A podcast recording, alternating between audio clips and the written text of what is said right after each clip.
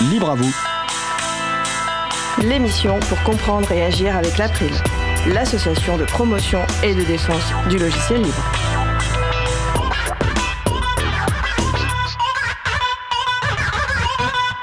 Bonjour à toutes, bonjour à tous dans Libre à vous. C'est le moment que vous avez choisi pour vous offrir 1h30 d'informations et d'échanges sur les libertés informatiques et également de la musique libre. Les modèles d'organisation ouverts dans les entreprises du logiciel libre, ce sera le sujet principal de l'émission du jour. Avec également au programme la chronique d'Antanac en début d'émission dont je vous révélerai le thème juste après. Et en fin d'émission la chronique de Vincent Calam intitulée Le monde en parle. Soyez les bienvenus pour cette nouvelle édition de Libre à vous, l'émission qui vous raconte les libertés informatiques proposée par l'April, l'association de promotion et de défense du, logiciel libre. Excusez-moi, je suis Frédéric Coucher, le délégué général de l'April. Le site web de l'émission est libreavou.org. Vous pouvez y trouver une page consacrée à l'émission du jour avec tous les liens et références utiles et également les moyens de nous contacter. N'hésitez pas à nous faire tout retour, nous poser toutes questions. Nous sommes mardi 13 juin 2023, nous diffusons direct, mais vous écoutez peut-être une rediffusion ou un podcast à la réalisation de l'émission du jour. Ma collègue Isabelle Evani. Bonjour Isa. Bonjour, bon ami suivant. Nous vous souhaitons une excellente écoute. Cause commune, la voix des possibles, 93.1 FM et en DAB+, en Ile-de-France. Partout dans le monde sur causecommune.fm et sur l'appli Cause Commune. Pour participer à notre conversation, 09 72 51 55 46 et aussi sur causecommune.fm, bouton de chat, salon libre à vous. Alors, que libérer d'autre que du logiciel, la chronique d'Antanac Isabelle Carrère et d'autres personnes actives de l'association Antanac se proposent de partager des situations très concrètes et ou des pensées mises en acte et en pratique au sein du collectif. Le reconditionnement, la baisse des déchets, l'entraide sur les logiciels libres, l'appropriation du numérique par toutes et tous. Bonjour Isa. Bonjour. Alors, quel est le thème de la chronique du jour? Voilà, ça c'est une private joke parce que Fred il trouve que je dis pas assez vite euh, dans le mois. Qu'est-ce que ça va être mon sujet? Mais non, mais mon sujet là, c'est Fred, c'est le reconditionnement pour tous. Eh bien, nous t'écoutons. Euh, en fait, pourquoi? Mais parce qu'on a été invité. C'est une grande première. On a été invité par euh, la mairie de Paris dans le cadre d'un groupe de travail Paris Action Climat Biodiversité. C'est beau. Hein? Et notamment par euh, la direction de ce qu'ils appellent donc la transition écologique. Définitivement, transition écologique, c'est un terme que je n'aime pas du tout. Euh, je, je, ne le comprends pas bien parce que si on était dans le cadre d'une transition, ça saurait. Je vois pas transition de quoi vers quoi. Mais en tout cas, quand Hopkins avait lancé ce terme, je comprends en 2005, il avait peut-être quelque chose à en dire euh, particulièrement. Puis lui, il était sur la permaculture. Donc bref, mais là, la transition écologique au sens large, je vois pas. Enfin, ça fait rien. On va pas être bagel. On était invité, on est venu. Et j'étais d'autant plus contente de ça qu'il y avait avec nous, euh, et aux côtés donc de Anne-Sophie Holstein et Fanny Cohen de la mairie de Paris, il y avait quelqu'un que je pense ici les auditoristes de l'April le connaissent bien, Samuel Sauvage de HOP. Halte à mmh. l'obsolescence programmée, ainsi que d'autres gens donc euh, dont je parlerai après d'Emmaüs Connect. Et alors c'était assez, c'était bien parce que donc Samuel Sauvage, euh, il a repris un certain nombre de, de faits très très parlants et marquants de ces questions et notamment la question du tonnage d'extraction des ressources dans le monde. L'évolution depuis 1970, autour de quatre fois, entre 1970 et maintenant, 2020-2023. Euh, il a reposé la question des ressources nécessaires à la fabrication d'un ordinateur. Juste quelques chiffres comme ça, parce que c'est toujours sympathique de s'en rappeler régulièrement. Une tonne 5 d'eau, 800 kg de matières premières, 240 kg de combustible fossile et 22 kg de produits chimiques.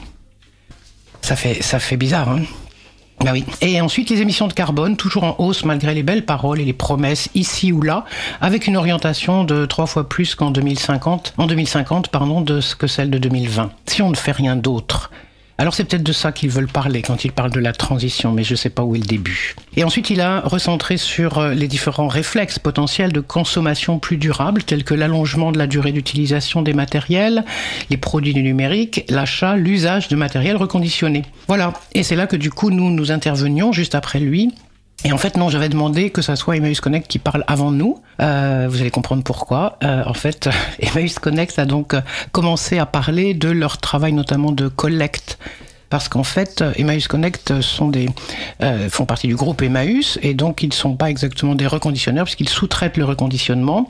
Donc ils font eux une collecte, ils ont une logistique phénoménale, ils sont très doués pour ça, ils ont tous les contacts avec les entreprises, etc. Et ensuite il y a euh, deux, notamment deux, peut-être d'autres, en tout cas deux structures d'insertion qui ont vocation à euh, donc bénéficier d'emplois aidés, Ateliers sans frontières et Ecoder, qui sont par ailleurs tous deux membres du réseau Refis. Euh, et donc, Emmaüs Connect sous-traite vers eux toutes les opérations de reconditionnement. Du coup, c'était assez intéressant de pouvoir indiquer, et c'est pour ça que mon titre c'était reconditionnement pour tout le monde en fait, et pas simplement. Parce que définitivement, en Tanac, ce qu'on aimerait bien, c'est qu'on arrête de penser que le reconditionnement, c'est que pour les pauvres, et que ça serait uniquement pour ceux qui n'ont pas d'argent pour ceux qui ne peuvent pas faire autrement, pour ceux qui, en attendant, ceux et celles qui, en attendant, euh, vont, vont, d'abord avoir un matériel reconditionné, puis plus tard, quand ils seront riches, ils vont s'acheter un vrai ordinateur. Tout ça est déprimant, dépitant, et donc du coup, nous, ça nous a, voilà, moi, je suis vraiment content de pouvoir euh, marquer en fait la, si ce n'est la différence, en tout cas ce point-là par rapport à, à Emmaüs Connect et aux autres. J'ai posé la question, bien sûr, on m'a pas répondu de tous les gens prenaient, enfin pas tous, mais une bonne moitié de la salle quand même là, prenait des notes sur les ordinateurs. Je posais la question de sont des ordinateurs reconditionnés que vous avez tous là, membres de ce groupe de travail sur la, la transition. Bon, on m'a pas répondu, on a, on a rigolé, mais on m'a pas répondu. En tout cas, ça me permettait de reparler de ça, ça me permettait également de reparler de la question du droit d'usage puisque en Tanac, on est, euh, peut-être je radote hein, pour celles et ceux qui ont déjà écouté, mais en tout cas, le droit d'usage pour nous, c'est vraiment une chose importante qui est euh, d'indiquer que on n'a pas obligatoirement sur cette planète besoin d'être propriétaire de ce qu'on utilise ou, et qu'on peut partager les choses, euh, voilà, momentanément. Ben, il est comme s'il était à moi, mais qu'est-ce que ce à moi veut dire? On ne sait pas trop. Il n'y a pas besoin de, de quoi que ce soit d'autre que il est à ma disposition, en fait, quelque chose comme ça, où je peux l'avoir quand j'en ai besoin, ou bref. Et donc du coup, quand on confie un ordinateur, je pense que de plus en plus maintenant, les gens le comprennent bien, cette notion-là. Et on commence à voir des personnes qui viennent et qui nous redisent, ben voilà, ça c'était bien pour la période que je viens de vivre, puis là maintenant j'ai besoin d'autre chose, est-ce que je pourrais avoir un autre ordinateur? On dit oui, super, et on reprend celui-là, on donne un autre, parce qu'ils sont passés, je sais pas moi, être étudiants, donc il faut qu'ils soient de plus léger, quelque chose de plus euh, rapide ou que sais-je, quelles que soient les raisons des personnes. Voilà. Et donc on, c'est plutôt pas mal. À la fois on était content d'être reçus, parce que c'est, on est quand même toute petite structure, hein, Tanac. Donc on était content d'être reçus par ces... Euh, par tout ce monde-là, puis d'avoir l'opportunité, l'occasion de raconter les choses qui nous, qui nous importent là-dessus. Et donc, euh, en tout cas, ce que j'ai appris également, c'est que la mairie de Paris a pour projet d'ouvrir, ou en tout cas de soutenir, j'ai pas trop bien compris, l'ouverture d'une recyclerie numérique à Paris. Je sais pas ce que c'est, je sais pas ce que ça va être, mais il y a quatre grands projets, ont-ils dit, dont une recyclerie numérique. Donc on va voir. En tout cas, j'en profite ici là pour finir cette cette cette chronique avec le fait que si vous connaissez auditoris des des structures qui font un petit peu dans leur coin de reconditionnement, pour nous ce qui serait important là, c'est que le réseau Refis s'agrandisse. Euh, on reçoit de plus en plus de matériel en nombre important et plus on peut le partager, le mutualiser, mieux on se portera. Voilà.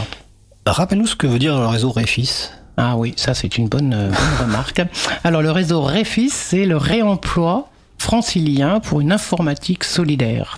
On a créé ça donc en 2021 en Tanac il y a une dizaine, douze structures désormais. Ben écoute, euh, merci. Tu as cité Ecoder, qui est une des structures qui participe euh, au réseau Refis, et donc euh, l'ordinateur reconditionné. Je, je précise que les ordinateurs de la prime, notamment le- nos ordinateurs portables, viennent de chez Ecoder. On les a Mhm. achetés chez Ecoder, celui qui est en face de moi, celui qui est utilisé par euh, Isabella.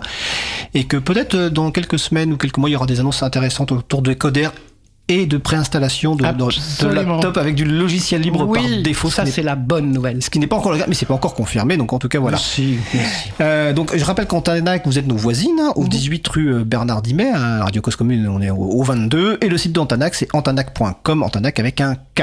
Absolument, merci. Alors beaucoup. je pense qu'on se retrouvera probablement plutôt en septembre hein, pour la prochaine Mhm. chronique, parce qu'on Mhm. va finir euh, fin, fin juin, début juillet, le libre à vous. En tout cas, c'était un grand plaisir encore d'avoir cette année ta présence, et euh, Merci. Avec grand plaisir, on te retrouvera donc début euh, septembre, au courant septembre, pour la prochaine Super. chronique, chronique sur Antanac. Merci, Merci Isa, beaucoup. je te souhaite une belle fin de journée. Merci vous aussi. Nous allons faire une pause musicale. Après la pause musicale, nous parlerons de modèles d'organisation ouverts dans les entreprises du logiciel libre. Alors, je précise que les pauses musicales du jour ont été choisies par une des invitées, Valentine Augier-Galant, qui va intervenir dans le prochain sujet. Et pour présenter cette pause musicale, je vais passer la parole à quelqu'un qui est bien mieux placé que moi pour la présenter, c'est ma collègue Isa. Euh, oui, bonjour. Donc, il se trouve que la première pause musicale euh, s'appelle Tarantella Napoletana. Euh, donc, ça vient d'Italie. Donc, c'est pas exactement d'où je viens moi. Je viens plutôt du centre de l'Italie, la, la- les tarentelles. Et ce sont des danses populaires folk typiques de l'Italie du Sud. Et pourquoi ça s'appelle tarentelle ben, Il y a plusieurs, comment dire, hypothèses historiques. Ça peut, ça peut venir de la ville de Taranto.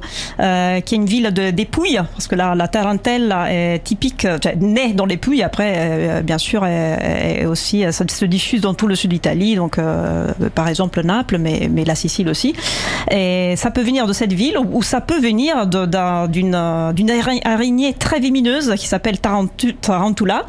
et il paraît que quand on était mordu par ces tarentulas, en fait, on devenait un peu fou, on commençait à danser avec beaucoup de, de, de fourreur, de, de, pour, euh, pour se soigner, en fait, pour se purger euh, du, du vémin, des mains, du poison contenu dans la, dans le, euh, dans, la morsure de la de, de l'araignée. Et c'est donc des, danses très marrants à, danser. On, danse en couple, mais collectivement aussi, avec du, du tambourin, avec un petit un petit accordéon, souvent de la guitare, de la mandoline, suivant les cas. Et donc je suis très contente que cette chanson a été choisie. Je pense que ça va nous donner la, bonne humeur. Alors préparez-vous à danser donc de façon collective. Hein. Nous allons écouter Tarantella Napolitana par Mon Violon. Cause commune.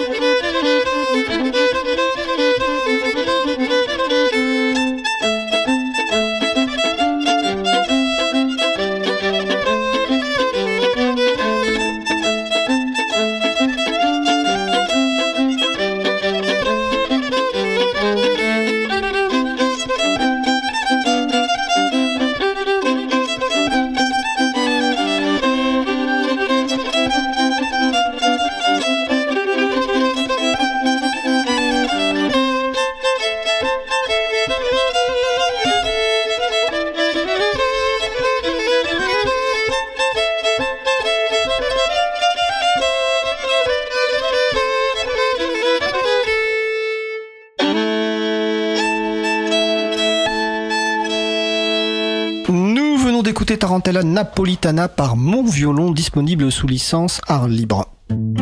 Retrouvez toutes les musiques diffusées au cours des émissions sur causecommune.fm et sur libreavoue.org.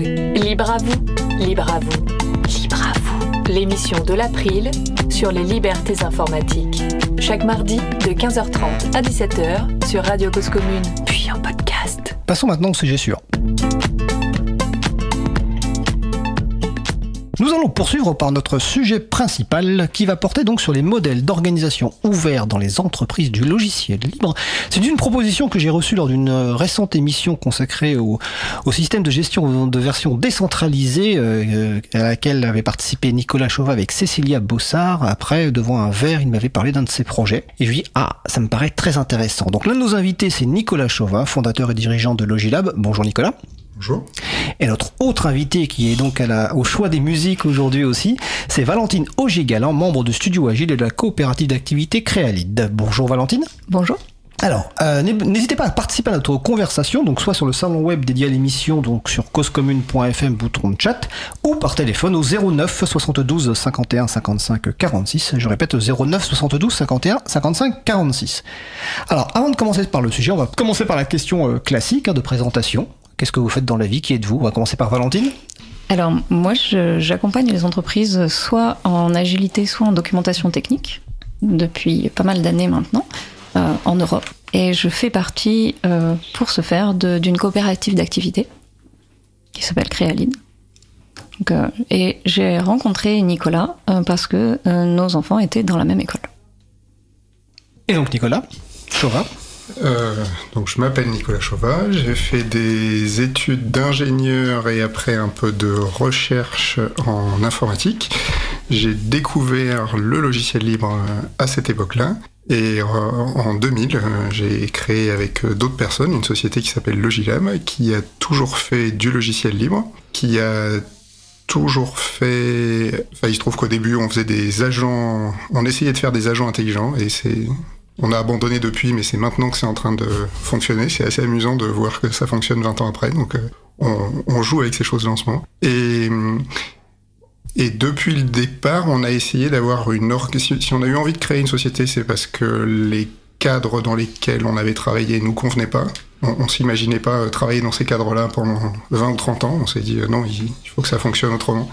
Donc euh, on a essayé de faire des choses euh, différemment à Logilem, avec une organisation plus horizontale et peut-être avec des, choses qui ressemblaient plus aux valeurs euh, qui, qui, étaient les nôtres et qui étaient de notre point de vue aussi celles du logiciel libre. Et puis longtemps après, je sais pas, dix ans après, en lisant des choses, on s'est dit ah mais il y a d'autres gens qui essaient de faire ça, ça porte un nom dans la littérature, on dirait que ça s'appelle entreprise libérée. Alors on a continué à à s'intéresser à ces sujets-là. On a continué à discuter avec les autres entreprises comme nous qu'on pouvait, enfin, qui faisaient du logiciel libre et qu'on pouvait croiser sur les, les, salons, à des conférences, etc.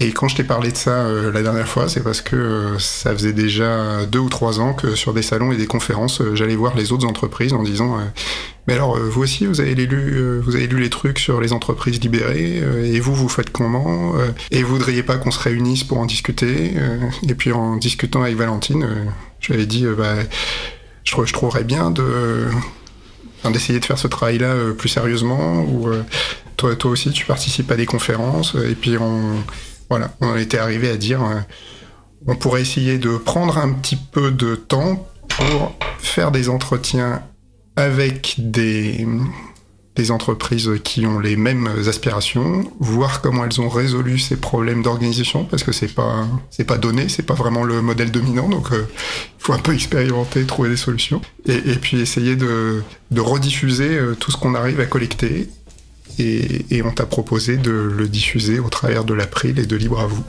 Alors pour l'introduction personnelle, tu as abordé aussi l'introduction globale au projet, mais on va, on va y revenir, c'est très bien. Hein. Donc effectivement, quand tu m'as parlé de ce projet-là, moi je trouve ça très intéressant parce que il y a une supposition, en tout cas on voit une, y a une, des constatations que des dans les entreprises du logiciel libre, en tout cas dans certaines, hein, pas toutes, il y a des euh, volontés de transposer peut-être les valeurs du logiciel libre ou en tout cas d'implémenter de, des modèles d'organisation qui ne sont pas hiérarchiques, qui sont plus ouverts. Et encore une fois, c'est pas toutes les entreprises du logiciel libre. On va revenir un petit peu à, votre projet. C'est on, a un peu compris le, démarrage. Euh, donc la genèse c'est plus des réflexions internes au niveau de donc de Logilab et de discussions avec d'autres personnes. Et Valentine, toi, comment tu es entrée là-dedans en fait? En, fait, on a, découvert euh, qu'on avait euh, un intérêt commun pour justement les organisations ouvertes en mettant en place des outils ouverts à l'école. Le, management visuel à l'école, moi je m'attendais pas forcément à trouver un, complice. Et, quand il a commencé à me parler de, creuser un peu le sujet, ça, ça, a vraiment piqué ma curiosité. En, en, particulier parce que, avec mon activité, je vois beaucoup d'entreprises qui sont en difficulté d'organisation, qui viennent pour des solutions. Et j'étais très curieuse de pouvoir parler à des sociétés qui ont quelques années d'existence, plusieurs années, qui ont validé leur modèle d'organisation et, où ça va bien, qui n'ont pas besoin de moi. Euh, c'était la première chose. Et la deuxième chose, c'était également, j'utilise personnellement des logiciels libres. Ça a toujours été quelque chose de normal personnellement, mais pendant très longtemps, j'ai pas vraiment compris comment est-ce que les entreprises du logiciel libre vivaient dans un monde capitaliste. Et comment est-ce qu'elles faisaient pour euh, mettre en cohérence leurs valeurs du libre et le reste du fonctionnement d'une entreprise. D'accord. L'idée de, de, ce projet, c'est de faire une enquête. Est-ce que vous avez des objectifs au départ précis, c'est-à-dire c'est comprendre. Euh, ils sont pas mal changés ces objectifs. C'est quoi les objectifs de départ? C'est quoi les objectifs d'aujourd'hui? Ouais, Avant sont... de parler de la méthodologie que vous avez employée. Ils sont fluctuants. Le... Ça, ça veut pas dire qu'il y en a pas. Hein. Ça, ça, veut dire qu'on les reformule au fur et à mesure qu'on avance. Euh, une des une des motivations pour nous, c'est alors tout au début, quand on a commencé, quand on disait euh, on fait une entreprise euh, logiciel libre, alors les gens ils nous disaient bah vous êtes gentil, vous êtes jeune, ça va vous passer, ça passe à tout le monde. Euh, quand on faisait du Python aussi. C'est une phase. Oui, c'est une phase. quand on faisait du Python au départ, ils nous disaient c'est pas grave, vous ferez du Java. Bon, non, tout le monde fait du Python. Et il y avait cette envie aussi de dire. Alors ceux qui nous l'ont dit il y a 20 ou 25 ans sont peut-être plus jeunes pour nous le dire, mais idée que bah si, si on si on a une entreprise qui fonctionne sur ces bases-là depuis 20 ans, euh, c'est que ça fonctionne. Donc après, on peut, on peut toujours discuter, rentrer dans les détails, voir qu'est-ce qui fonctionne, qu'est-ce qui fonctionne pas, c'est que ça fonctionne.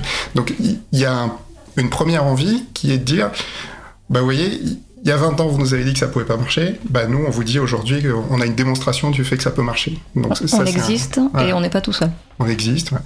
Une deuxième chose, c'est euh, en effet, on n'est pas tout seul. Il y en a beaucoup d'autres qui l'ont fait. Maintenant, le faire marcher, c'est pas gratuit, ça demande des efforts, il y a des problèmes, ça demande de trouver des solutions, etc. Donc, moi, une, euh, une curiosité, c'est de, trouver le temps, parce que ça, de trouver le temps de dire aux autres, bon alors, et vous, vous avez fait comment? Vous, vous, avez rencontré ce problème-là? Vous l'avez résolu comment? Etc. Et voir si on a... Qu'est-ce qu'on a en commun? Qu'est-ce qui diffère? Et éventuellement, qu'est-ce qu'on peut aller prendre chez les autres? Et puis euh, réutiliser chez nous ou améliorer chez nous, etc. Parce qu'il y a aussi ce souci de toujours euh, essayer d'améliorer. C'est un peu comme avec euh, l'agilité, il y a, y, a une, y a une adaptation permanente. Et ça, ça, ça c'est des trucs sur lesquels il me semble on est tombé assez rapidement d'accord avec Valentine.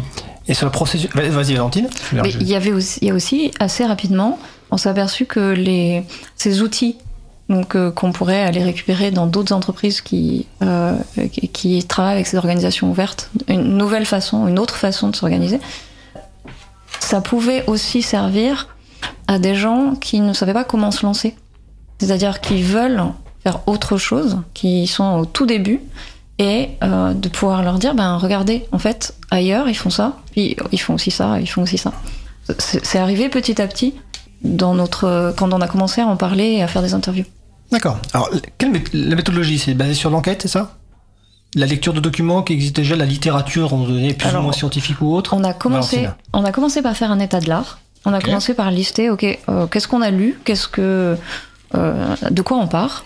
Et ensuite, on a fait euh, le tour des entreprises que l'on connaissait, dont on savait qu'ils avaient un fonctionnement un peu atypique et avec qui on avait envie de, à qui on avait envie de poser des questions. Et euh, à ce moment-là, on a aussi préparé une liste de thématiques. Et, on va parler de, de toutes ces choses-là, de tous ces thèmes, parce qu'on se dit, il va y avoir des positionnements forts sur ces thèmes, et sur chaque thème, on va trouver des outils correspondants. C'est pas ce qui s'est passé.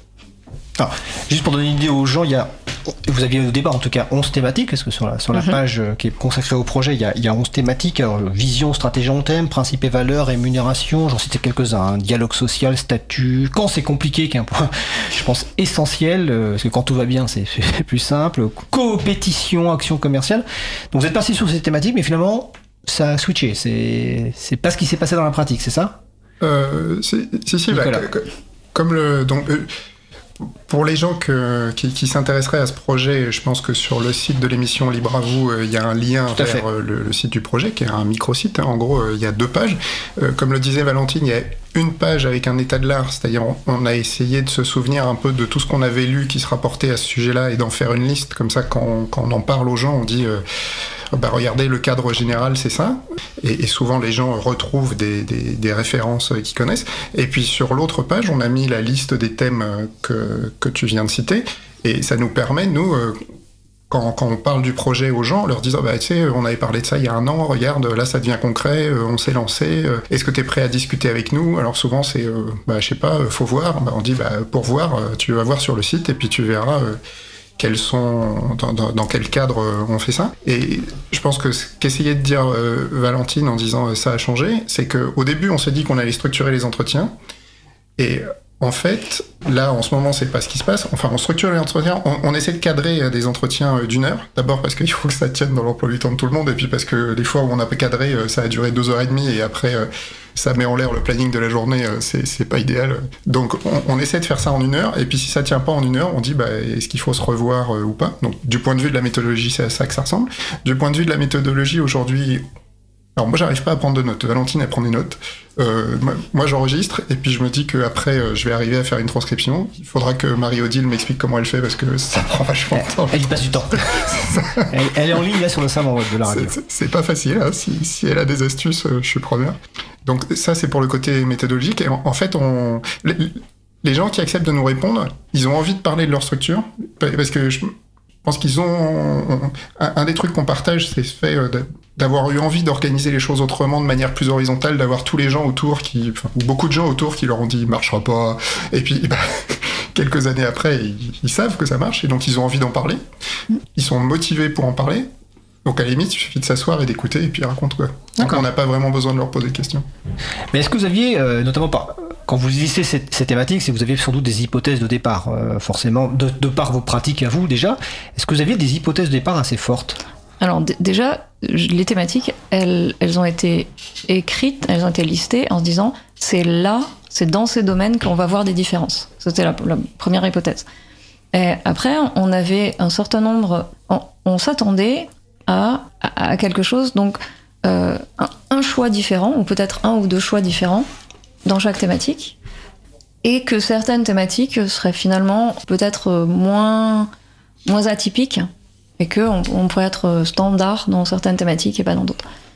On avait fait par exemple l'hypothèse dans les premières discussions qu'on a eues en fait, non, on n'a pas fait l'hypothèse parce qu'on n'était pas vraiment d'accord sur est-ce que le statut officiel, est-ce que c'est une société, est-ce que c'est une coopérative, est-ce que c'est une association, est-ce que ça a un véritable impact sur l'ouverture, sur les, valeurs, sur la façon de, s'organiser, ou est-ce que euh, finalement, bah, étant donné qu'on peut avoir une coopérative extrêmement verticale et une société extrêmement horizontale, le statut n'a pas d'impact moi étant euh, dans, une coopérative et le GLAB étant une société, on avait des visions un peu différentes. Oui, bah, alors c'est un des intérêts euh, qu'il y a d'être plusieurs, donc euh, là on est deux, c'est qu'on n'est pas du même avis, donc ça permet de discuter. on, on vient pas avec les mêmes, a les mêmes a priori, pas forcément les mêmes hypothèses, pas forcément les mêmes motivations. Alors on a suffisamment de choses en commun pour se lancer dans ce projet euh, tous les deux et, y passer du temps euh, chaque semaine. Hein, mais ça, ça, le fait d'avoir des points de vue euh, différents, c'est l'occasion d'en discuter. Moi, au début, j'aurais dit, il n'y a pas de... On peut avoir une société anonyme horizontale et une coopérative verticale. J'ai pas vu de démonstration de l'inverse. j'ai, je, je sais pas si ce qu'on a vu euh, confirme ou non euh, cet a priori-là. Donc euh, voilà, ça fait partie des choses, il faut continuer à... J'aurais tendance à dire que c'est plus compliqué que ce que moi je pensais au départ. J'étais relativement... Je penchais du côté où ça faisait une différence. Et en fait, ça fait pas forcément la différence auquel je m'attendais. Alors, on va préciser euh, que votre projet est en, cours, hein. c'est-à-dire que c'est une première émission, parce que nous aurons le plaisir de vous avoir de nouveau euh, lors de la prochaine saison, parce que c'était pas encore terminé. Donc là, ce, dont vous allez nous parler, c'est les premières tendances, mais c'est absolument pas encore finalisé. Il y a encore un travail euh, d'entretien. ce qui est intéressant, effectivement, quand on a préparé l'émission, c'est aussi votre, au-delà de vos convergences, c'est aussi vos, approches différentes, vos potentielles divergences. Donc c'est quelque chose qui est intéressant. donc c'est des entreprises du libre mais euh, comment vous les avez choisis et finalement, pour l'instant, quel type d'entreprise vous avez euh, avec qui vous avez fait un entretien? Est-ce que c'est au niveau géographique, au niveau peut-être taille d'entreprise, au niveau statut d'ailleurs aussi On les euh, connaissait. Vous les connaissiez, d'accord. Il y en a eu combien pour l'instant d'entretiens? Enfin, combien d'entreprises? À peu près. Hein. je crois que là, on en est à 6. Alors, les entreprises qu'on connaît, à qui on a déjà parlé du projet et qui seraient pas forcément contre nous répondre, il y en a au moins autant, si c'est pas le double. Euh, je ne sais pas si l'émission euh, fera naître des vocations. Si c'est le cas, euh, vous êtes les bienvenus. Ce qu'on peut, donc, on, pourrait probablement en trouver plusieurs dizaines. Hein. Après, il faut que nous, on ait le temps, parce que on fait ça comme un projet à côté. C'est un peu un de nos projets libres à côté. Je, voudrais ajouter que quand on a, quand, on s'est lancé là-dedans, ben, on a demandé à l'April si elle trouvait le projet intéressant. Donc mhm. on, a reçu en quelque sorte le soutien de l'April qui nous a dit euh, nous on trouve que tel que c'est décrit c'est intéressant et si vous produisez des résultats qui nous semblent mériter d'être diffusés, euh, on vous aidera à le faire. Donc il me semble que c'est ce que tu fais aujourd'hui euh, avec Libravo. On a eu la même, le même soutien de Framasoft. Framasoft a mis une condition, c'est vous, deux conditions? Alors, je me souviens de la première. vous n'avez pas le droit de vous épuiser. Euh, moi, ça, moi, ça a été vraiment un, quelque chose d'important, cette condition. C'est euh, tous les gens impliqués dans le projet euh, doivent le faire, pouvoir le faire à leur, rythme, à leur rythme. Pas de, pas de deadline trop courte. D'accord. voilà. Il ne faut pas s'épuiser. la deuxième condition étant que nos résultats pour avoir leur soutien, nos résultats doivent être euh, en, en licence libre. Ouais, c'est vrai que, je- enfin moi, c'est vrai que je, je vous ai pas imposé ça parce que pour moi c'était logique en fait. C'était. C'est assez logique, pas- mais c'est bien de le dire. C'est bien de le dire effectivement. Et sur la première condition effectivement, enfin c'est c'est aussi très important effectivement. euh, Ça a changé, moi, la façon dont j'ai fait certains choix, euh, en disant, bah oui, bah là, en fait, euh, ça va faire trop, quoi. Et, et ça veut dire que le projet ira moins vite que peut-être que ce qu'on souhaiterait. Ouais. On est tous les deux assez perfectionnistes et assez impatients de voir le résultat final. Mais c'est ok, je pense. Et alors, il y a le choix des entreprises. Donc, on a compris que vous connaissiez, et, euh, mais que vous êtes évidemment euh, intéressé par euh, des candidatures spontanées, entre guillemets, d'entreprises qui se connaîtraient là-dedans. Mais comment ça se passe par rapport, euh, une fois qu'une entreprise est choisie, est-ce que c'est une personne qui est interrogée? Est-ce que c'est plusieurs? Est-ce que c'est une entreprise qui vous dit, bah, tiens, ça serait mieux que tu discutes avec tel Parce que très clairement, dans les entreprises, en fonction de qui vous allez interroger, la vision n'est pas forcément la même. Euh, L'idéal, ça serait de pouvoir parler à deux personnes au Ouais. moins. Alors, si on avait effectivement beaucoup plus de temps, on parlerait à plus de gens. Mais euh, on, a, on a pas mal de petites structures qu'on interviewait. Et, euh, et déjà, deux personnes, ça fait un- une, belle, une belle balance. Des fois, on en a, a qu'une. Et ça, ça donne, ça donne un son de cloche intéressant qu'on on fait avec euh, les voix qu'on a. Sachant que, eff- effectivement, on a donc des entreprises, des coopératives, des sociétés, des, des coopératives et une association, puisque on, on a interviewé euh, euh, Pouillou de Framasoft. ah, C'était la troisième condition alors? Non, non, pas du tout. C'était, euh, mais vous, vous avez des salariés, vous avez euh, un fonctionnement, une organisation. euh, comment ça marche chez vous? Euh, et, et au final, il n'y a pas de raison pour moi d'exclure un format de d'organisation par rapport à, à d'autres, du moment que il y a, euh, alors, pour que nos questions aient du sens et pour que nos questions d'organisation, euh, nos, nos thématiques euh, aient du sens, il faut qu'il y ait euh, un budget, par exemple. Il faut qu'il y ait de la comptabilité. Oui, parce qu'entre une association, enfin, même si les associations ont aussi des budgets, etc., effectivement, les contraintes économiques sont un, un- un- un petit peu différentes, sont pas forcément les mêmes, mais donc en tout cas, c'est des associations qui pourraient aussi vouloir être interviewées, vous, vous pourriez éventuellement les. On, aura peut-être la candidature de euh, Alors, euh, nous, nous, nous ne candidatons pas, mais après, si vous voulez euh, no- notre intervention, ça sera, ça sera évidemment avec, avec plaisir. euh, euh, donc, et en termes de, de taille d'entreprise, ces entreprises qui sont quoi, entre 5 et 20, 25 personnes pour le moment, c'est ça? Ouais, pour le moment, la, la plus grosse, ils sont entre 25 et 30, et la plus petite, ils sont euh, 4-5. Euh, donc pour donner euh, une idée, euh, Framasoft, je crois qu'il y a une dizaine de salariés, Ouais. ils, sont, ils sont dans le cadre. Là, encore, c'est pas c'est pas un choix de notre part. C'est on, s'est lancé en janvier, question de cadrer un peu les choses, etc. Il a fallu, je sais pas, peut-être un mois. question de commencer à obtenir euh, des réponses. Peut-être qu'il a fallu un mois de plus. Euh, si on a six entreprises qu'on a interrogées euh, une ou deux fois, euh, ça fait euh, une dizaine d'entretiens. Euh, si t'en mets un par semaine, euh, enfin, On est là, quoi. en comptant les vacances, euh, voilà, on est au mode joie, quoi. Et il y a aussi le fait qu'on n'avait pas forcément conscience de à quel point ça serait intéressant et à quel point on aurait envie d'en savoir plus, qu'on aurait plein de questions et que c'est certain que 45 minutes à une heure, ça suffit pas. Ça passe très vite. Voilà. Vous, allez- vous- vous allez vous rendre compte à la fin de l'émission. Parce que c'est le format aussi. Alors là, donc, euh, cette enquête est, est en cours, mais il y a forcément des premières tendances qui se, qui se dessinent, en tout cas des choses, voilà. Bah, alors, pas forcément par rapport aux thématiques, mais euh, sur lesquelles vous aimeriez bien insister là, ou en tout cas qui vous ont marqué. euh, qui veut commencer sur les tendances euh... On en fait un chacun. À chacun. Ouais, il y en aura plus que Chacun un, mais... Bon, alors, qui commence? Bah, Euh, Valentine a désigné Nicolas, je précise. Vas-y, Nicolas. Moi, ce que je retiens, c'est que. Alors, une des choses que je retiens, c'est toutes les personnes qui nous ont parlé avaient euh, envie de nous parler. C'est-à-dire, c'est- ça, c'est- Et c'était pas évident au début, on n'était pas sûr. ça, ça les intéressait de. Et, et, et quand on leur dit euh, racontez-nous, on ira raconter aux autres, ça les intéresse aussi. C'est-à-dire, ils ont. Ils, ont envie qu'on aille raconter aux autres euh, ce qu'ils ont essayé de faire et euh, les solutions qu'ils ont trouvées. Et, le, fait qu'ils aient réussi à trouver des solutions dans certains cas, etc. Donc là, j'y vois une, motivation pour euh, faire fonctionner un modèle horizontal d'organisation et pour diffuser auprès d'un public aussi large que possible que des modèles de ce genre existent et fonctionnent. Et je, je partage cette envie-là parce que euh, j'ai le sentiment d'entendre partout et tout le temps que qu'une seule forme d'organisation est possible, alors que, alors que je sais que c'est pas vrai pour euh, le vivre au quotidien. Donc euh, voilà, je pense qu'il y a une partie de, ce qu'on peut espérer de ce projet qui est euh, bah si, regardez, ça existe, ouais, c'est juste factuel, on peut faire autrement. Je vais rebondir sur ce que tu dis par rapport à une autre forme est possible. Moi, une des choses qui est vraiment ressortie, c'est que je m'attendais à trouver une ou, une ou quelques formes différentes d'organisation. Et ce qu'on a trouvé, c'est une foisonnance de solutions.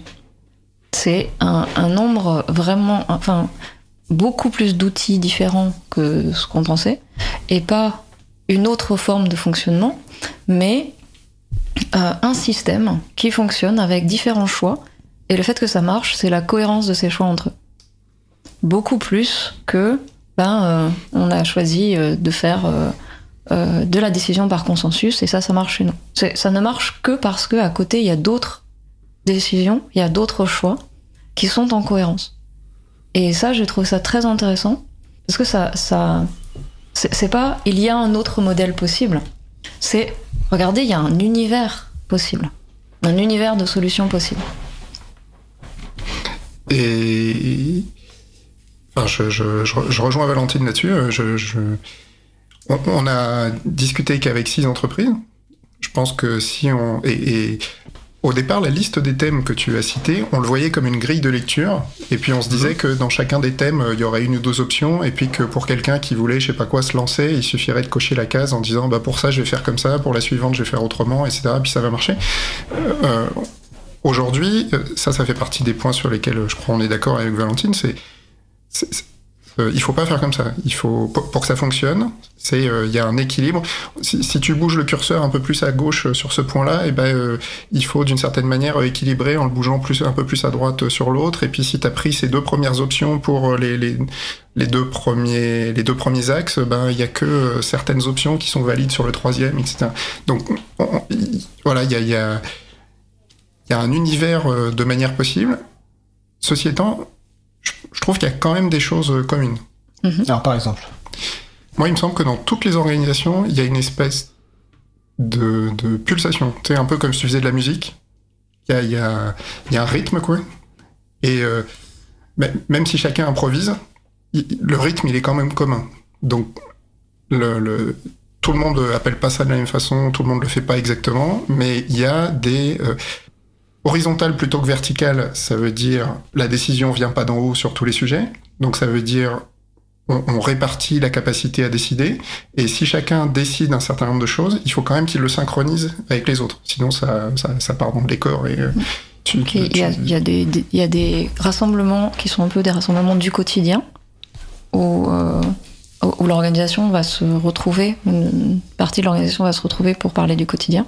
Et euh, après, il y a des pulsations plus lentes, qui sont des pulsations stratégiques, et qu'on a retrouvé, on s'attendait pas forcément à les retrouver à chaque fois sous, un, terme différent, mais souvent en extérieur, euh, enfin ailleurs que que dans les bureaux ou ailleurs que dans leur télé- le télétravail. C'est on, se rencontre, on se retrouve en personne euh, dans un endroit un peu sympa et on va pouvoir parler du long terme. On va pouvoir parler, on va pouvoir se poser des questions, on va pouvoir aborder euh, les grosses décisions euh, de l'organisation. Et on a retrouvé ça partout. Et, euh, et c'est l'un des points intéressants. Mais par rapport à par exemple, toutes les entreprises, toutes les organisations qu'on a vues ont un élément de, de transparence. On s'y attendait un peu parce que c'est quand même dans le logiciel libre. Des bases. voilà. Mais il y, a- il y a un spectre, c'est-à-dire que ça va de toutes les informations financières sont sur notre site web, euh, transparence euh, interne et publique, etc., à ben, c'est pas public, mais on se fait passer la syntaxe de la requête euh, de personne à personne. Donc si jamais tu as envie d'avoir une information financière, et il y a une syntaxe qui circule pour que tu puisses le savoir.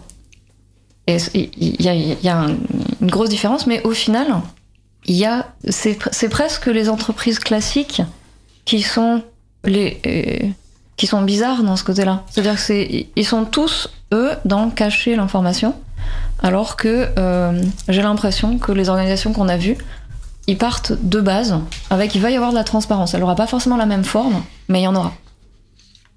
D'accord. Je vous avais prévenu que le temps passait vite. Dans vos entretiens, les gens ont dû vous le dire. Oh, c'est déjà fini. Non, là, c'est pas encore fini, mais c'est la, c'est la, sa pause musicale. Alors, on change vraiment euh, totalement de style par rapport à la, à la première pause musicale. Je remercie encore euh, Valentine de, de ce choix. Donc, nous allons écouter Je veux un lapin par Ciboulette Compagnie. On se retrouve dans deux minutes. Belle journée à l'écoute de Cause Commune, la voix des possibles. Cause commune. Sinon ceux qu'on se participerait. C'est peut-être l'absence de malheur ou c'est éphémère comme l'autre dirait. Si t'es pas bien dans ta tête, rêve à votre spatio-temporel. Péter la face à Montréal, à New Orleans ou à Bruxelles. Une fuite, ça reste une fuite, même si t'as 100 000 bonnes raisons. En attendant la suite dans tes idées, on reste ici. Et on va t'attendre à la maison. Oh ouais, ça part en voyage, quand ça plus rien à faire.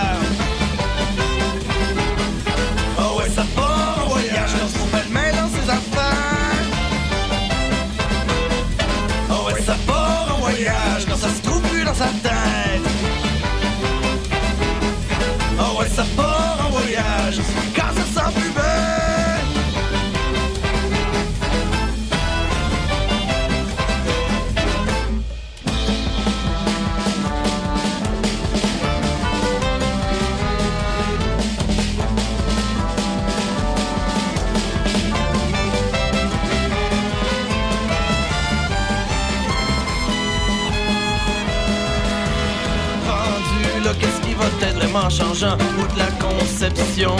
Différente du temps, rendu là, qu'est-ce qui va être différent? Est-ce que toutes les cultures cachent le même genre de genre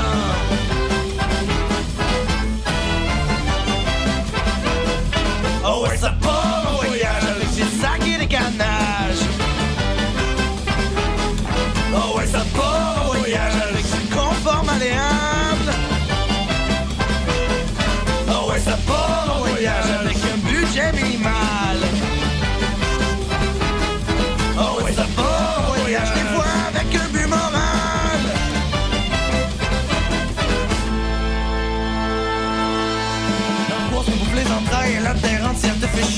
Sauf que pour rien qui vaille, c'est toujours la même journée.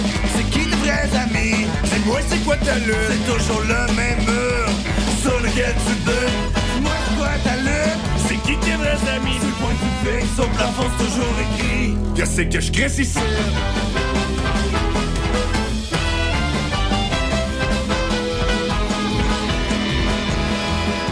que ben Quand on sent plus rien, tu veux pas que tout Les matins c'est pareil, ouais, pas une chose que ben Quand on sent plus rien de positif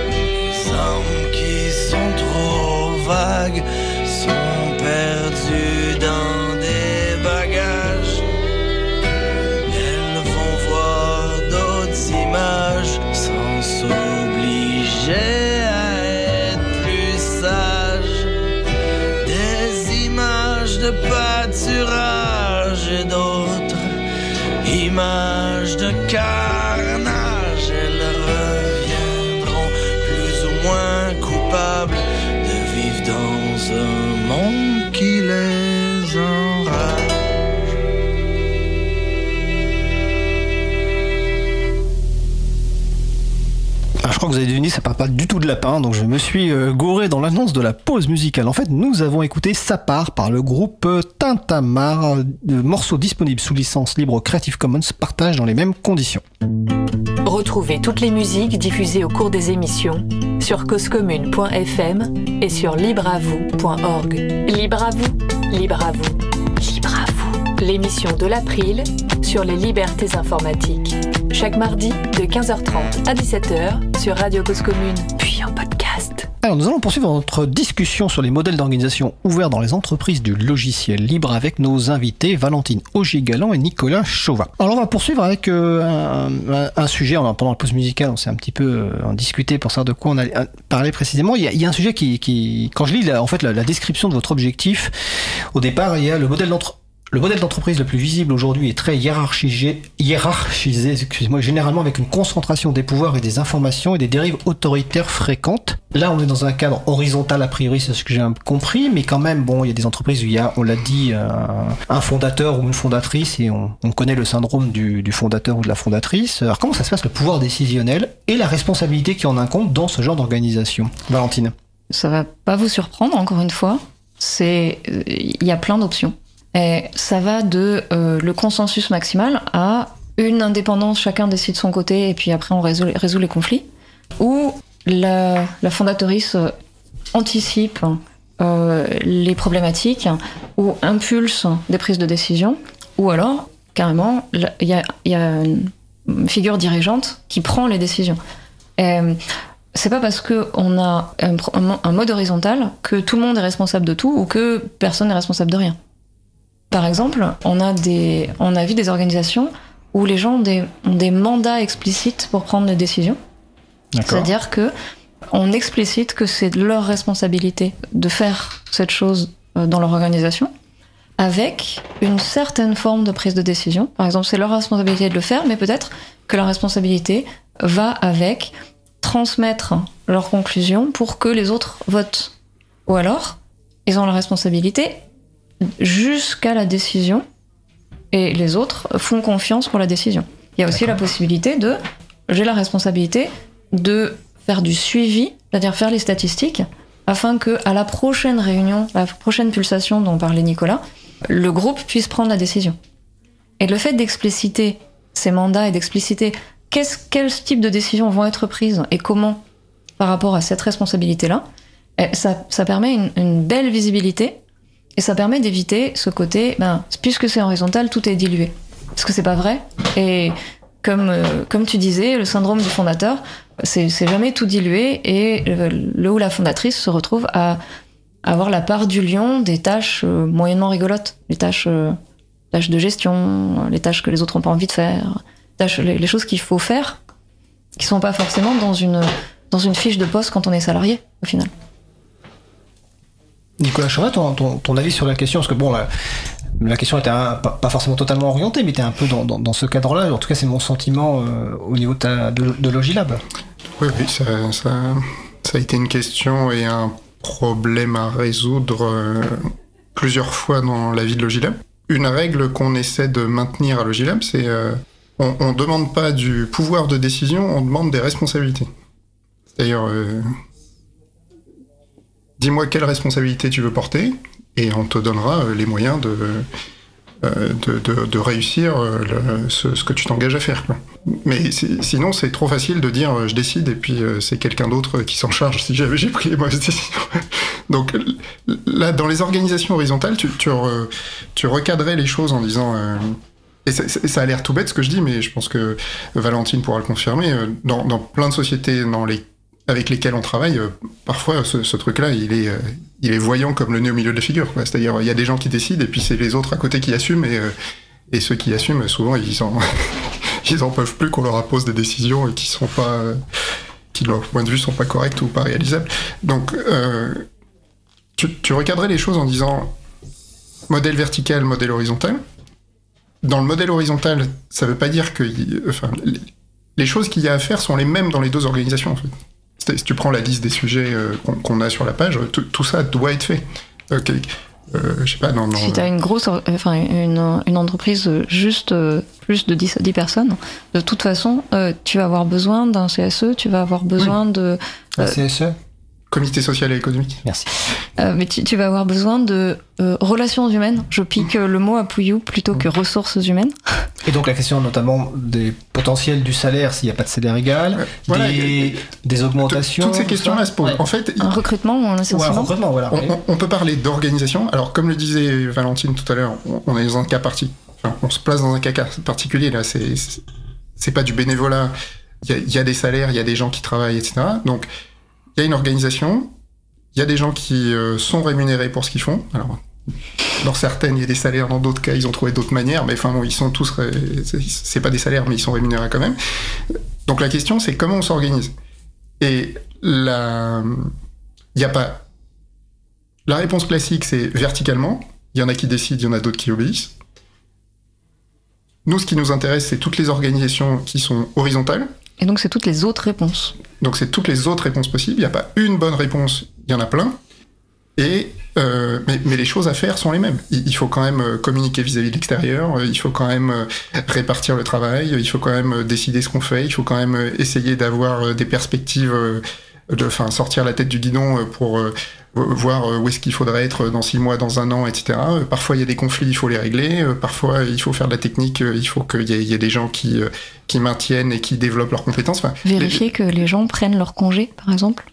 Tout- Enfin, c'est- tout bête, hein. quelle que soit l'organisation, ça il faut le faire. Donc après, les, les- ce qu'on trouve euh, intéressant, c'est voir comment pour chacune de ces questions-là, les gens, qu'est-ce qu'ils ont trouvé comme manière d'organiser ça, de répartir ce travail, de répartir ses responsabilités et, de, et suivre les actions qui sont nécessaires pour que ces différentes tâches soient réalisées et, que ces différents aspects de la vie de l'organisation euh, so- soit traité correctement pour que euh, l'organisation euh, vive, perdure, etc. Est-ce qu'il y a des points plus difficiles à gérer dans ce genre d'organisation, plus sensibles Est-ce que c'est par exemple la rémunération, le, tu parlais des congés, euh, les horaires, euh, je sais pas, le recrutement, les, les licenciements Est-ce qu'il y a des points qui sont un petit peu euh, plus ou moins compliqués Euh, Ou finalement, tout, enfin, pas un point compliqué commun à tout le monde. Je prends un exemple. Il y a, il y a des organisations qui nous ont dit, euh, ben pour nous, le côté compta c'est un problème parce que on a des gens qui n'ont pas les compétences de lire un compte de résultat. Et donc, il faut monter en compétence là-dessus pour que tout le monde puisse euh, prendre des décisions, etc. Et d'autres gens qui nous ont dit, nous, ça n'a jamais été un problème, tout, va bien. C'est tout automatisé, il n'y a rien. Enfin, donc, euh, les problèmes sont pas forcément au même endroit. Quand on et puis encore une fois ça dépend parce que ça dépend de la manière de gérer les crises. C'est-à-dire que c'est très très différent de dire bah, s'il y a une crise, on en parle tous et puis ce sont les fondateurs qui tranchent. Ou alors s'il y a une crise, ben c'est un comité qui est dédié et qui est spécial et qui n'est pas lié aux fondateurs ou lié aux dirigeants, aux gérants officiels qui réagit sur une crise. Et si ça, ça a été défini à l'avance, euh, le, le résultat, potentiellement, ça va bien se passer. Pour, euh, pour les, enfin, les crises n'en sont plus, ou en tout cas ne sont plus catastrophiques. Je ne sais pas s'il y a une chose qui ressort et qui est difficile pour toutes ces boîtes. J'ai envie de parler de la taille, peut-être. vas-y. Euh, Donc la taille de l'entreprise, le nombre de personnes euh, actives. Alors, en fait, euh, les petites structures qu'on a vues nous ont tous dit ben, on n'a pas envie de grossir parce que ça va être plus compliqué. Alors, quand, alors précisons, quand tu dis petite, Petite, euh, de 5 à 10. ok. On n'a pas envie de grossir. Plutôt que grossir, on préférerait essaimer, on préférerait euh, que des gens euh, créent le même genre de structure que nous ailleurs et on leur file toutes nos, nous- tout- toutes nos billes s'ils si, s'ils veulent. Mais on préfère rester une petite unité parce que ça fonctionne bien, parce que la communication passe, etc. Si on grossit, ça sera compliqué. Et puis après, il y a d'autres organisations qui disent Ah oui, mais on, on peut pas être aussi petit.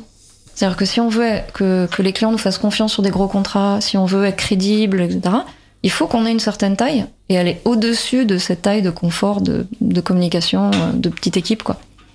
Et, euh, et, et, et la croissance, ben, euh, les, paliers de croissance, je crois que ça, c'est quelque chose qui, peut, qui peut être compliqué et problématique parce que ce qui marche à 5 ne marchera pas forcément à 12 et ce qui marche à 5, de 5 à 12 marchera certainement pas à 30. Mais est-ce que dans la liste des entreprises auxquelles vous, pen- à auxquelles vous pensez, est-ce que vous avez déjà une idée d'une entreprise où, ils sont- où les personnes, il y aurait, je sais pas, euh, 100, 150 personnes Et qui serait dans ce modèle-là d'organisation Euh, euh, Voire plus, hein, même. hein, là, moi, tout de suite, j'en ai pas, mais ce serait intéressant d'en trouver. Non, parce que moi non plus, donc c'est pour ça que je pose la question. Il y en a qui sont un peu célèbres, mais pas dans le logiciel. Enfin, moi, j'en connais pas dans le logiciel libre non plus. Oui, non, ouais, je parlais bien, bien dans le logiciel, je parlais pas dans, dans, dans, dans- dans l'extérieur, et je parlais bien d'entreprises qui ont ce modèle-là, J'en connais pas. qui respectent leur, euh, leurs équipes, parce que des, des entreprises de logiciel libre qui, qui sont beaucoup plus importantes mais qui ne respectent pas leurs équipes, il y en a aussi. hein. Après, si on. Si on lève le critère euh, logiciel libre, euh, dans l'état de l'art euh, qu'on a fait, il y a des il y a des ouvrages qui citent des entreprises de plusieurs milliers de personnes qui Oui, sont organisées de manière très horizontale. Tout à fait. Je, je voulais rebondir sur ce que disait Valentine. Le... Il me semble qu'un point commun à toutes les entreprises qu'on a vues, alors encore une fois, faire des statistiques sur un échantillon de 6, il faut être modeste, mais les organisations sont différentes, mais à chaque fois c'est formalisé. C'est-à-dire, Mm. à peu près tout le monde l'a écrit, d'une manière ou d'une autre. Tu, tu veux dire qu'on peut dire que chaque euh, Il y y a une entreprise, il y a une, constitution, constitution, quoi. contrat Ouais. social, Ou une ça. charte, ou une charte. ou Voilà, euh, ça, ça- s'appelle différemment, ça prend une forme différente, mais en gros, c'est toujours écrit. Quoi. Donc il y, y a toujours une espèce de texte auquel se référer en disant Bah oui, mais tu vois bien que.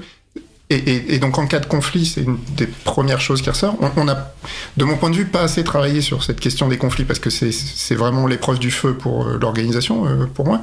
Et, et, euh, je peux dire qu'à Logilab, des conflits, on en a eu plusieurs et ça a été compliqué, enfin, comme pour tout le monde, je pense. hein, mais, et, et, c'est arriver à survivre à ces conflits-là euh, qui déterminent la stabilité et aussi qui donnent confiance euh, dans la capacité de l'organisation et de pérenne. Et, et la première réaction à chaque fois qu'on a abordé plus ou moins la question du conflit, c'était euh, ah bah oui, bah c'est parce que c'était un cas qu'on n'avait pas décrit.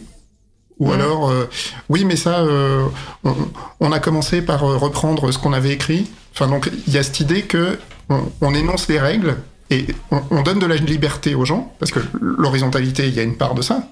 On leur dit, avant, vous deviez demander, dans, un truc très vertical, on leur dit, euh, vous devez demander la permission pour tout, en gros. Dans un truc horizontal, on leur dit, bah, il y a un certain nombre de choses, euh, c'est à vous gérer, quoi. Vous n'allez pas demander, c'est vous qui décidez. Mais Qu'est-ce qu'on pourrait leur reprocher? On pourrait leur reprocher de ne pas avoir pris la bonne décision, mais pas avoir pris la bonne décision, c'est est-ce que les règles qu'on avait énoncées rendaient clair quelles étaient les options autorisées et quelles étaient les options interdites quoi? Qu'on qu'on puisse pas reprocher aux gens d'avoir fait un choix interdit alors qu'en fait ils savaient pas que c'était interdit. Et pour ça, il faut avoir énoncé les règles avant. Et il me semble que ça, on l'a retrouvé euh, à peu près. Oui, c'est-à-dire le cadre. Le, le cadre qui sécurise le fait d'être en horizontal. Et ça, vous l'avez retrouvé dans les six euh, entreprises? Et, D'accord. et Je- même si ça c'est m'étonne pas, un- ça m'étonne un peu, en fait, ça me surprend. mais- c'était pas forcément. Y, en y compris dans des entreprises de 4 personnes. quoi. D'accord. C'est-à-dire à 4 personnes, ils avaient pris le temps d'écrire la règle. Et, Ok. et c'était pas forcément quelque chose de, de- de format identique, parce que par exemple, dans l'une des entreprises, il y a une chose qui est. euh, qui c'est un tableau au mur, en fait. C'est un tableau au mur, le tableau des gouttes d'eau, euh, et euh, avec. C'est les choses à faire. C'est. C'est pas, c'est les choses à faire qui sont hors mandat entre guillemets, hors euh, responsabilité explicite. Et euh, bah, si tu, tu vois qu'elles sont pas faites et tu as du temps, vas-y fais-le. Et, et ça c'est aussi une forme de cadre. Donc le cadre n'a pas forcément le même euh, le même format, c'est pas forcément un wiki avec euh, avec les règles, mais c'est posé. C'est posé et ça sécurise comment est-ce que tu agis dans l'entreprise. Il y a un autre cadre qui moi m'a intéressé et j'ai envie de J'espère qu'on pourra leur reparler pour, euh, poser plus de questions là-dessus. Ils nous ont dit, bah nous, en fait, quand t'arrives, euh, t'as- tu peux tout faire et t'as pas besoin de demander la permission. Tu penses qu'il y a quelque chose qui est bon pour la structure, bah tu le fais. Et là, on s'est regardé, on a fait, mais enfin, s'il y a quelqu'un qui est pas d'accord, bah il passe derrière et il défait. D'accord. Et ça, On, on dit pas qu'ils vont faire comme ça et on dit pas que tout le monde nous a proposé de faire comme ça. On dit qu'on en a vu qui sont organisés Qui- qui comme ça. ça Ou en tout cas qui annoncent qu'ils sont organisés comme ça. Parce que voilà. on- Et là, on on, a pas bien, chez eux pour on a bien envie de savoir comment ça se passe en vrai, euh, sur un point précis, et comment est-ce qu'on gère derrière. Et c'est une structure qui, qui existe depuis longtemps? Oui. D'accord, donc euh, qui a, qui a un, un- pas un passif, une, une durée d'existence. euh, On a, on Euh, on a on- tous, on ça, ça a- fait partie de nos critères. hein, de, Je, je crois que la, la- la structure la plus jeune est à 7 ou 8 ans, un truc comme ça. ouais. Ça faisait partie de nos critères qu'il y ait quand même un certain historique. Après, on, on met pas de nom, t'as remarqué, parce que d'une certaine manière, pas on ça, s'est on- engagé à dire. euh, Bon, et on évite de faire euh, de, ça. de, de prendre des- d'être trop précis pour que les gens puissent ça. éventuellement deviner. Là, tu vois, même moi, j'ai pas encore deviné, mais bon, euh, même si je peux faire des, des hypothèses. Euh, une hypothèse que j'ai dans ces structures, c'est qu'il y a peu de, de, de, de mouvements. Les gens restent, long- restent dans l'entreprise, donc il y a peu de recrutement. Mais je suis. Alors, c'est la question est-ce que c'est le cas? Et finalement, quand il y a un recrutement, L'enjeu doit être important parce qu'on recrute pas simplement une personne technique, on recrute un, un profil humain particulier pour qui va devoir, enfin qui va devoir, qui va pouvoir être compatible et, et trouver sa place. C'est une super question parce que c'est quelque chose sur lequel on s'interroge. Ouais. C'est est-ce que ces systèmes horizontaux euh, ne peuvent marcher qu'avec des gens spécifiques? Et que au final, euh, il y une, une petite élite euh, de, de gens qui peuvent travailler en horizontal, et puis tous les autres, ben, ils vont travailler en vertical parce qu'ils sont obligés, quoi. Et euh, Parce que les pauvres, ils peuvent pas faire autrement. voilà. Référence à la chronique euh, du début d'émission. Et, et c'est très très intéressant de se dire qu'est-ce qu'il faut, quel est- quels sont les critères en fait pour, euh, pour être un- un- un- une bonne euh, contributrice d'un projet horizontal. Et est-ce qu'il y a des choses qui sont euh, des deal breakers? Je sais pas dire en français, désolé. Des? Des deal breakers. des- Rédhibitoire. Rédhibitoires, merci. Euh, Est-ce qu'il y a des choses rédhibitoires?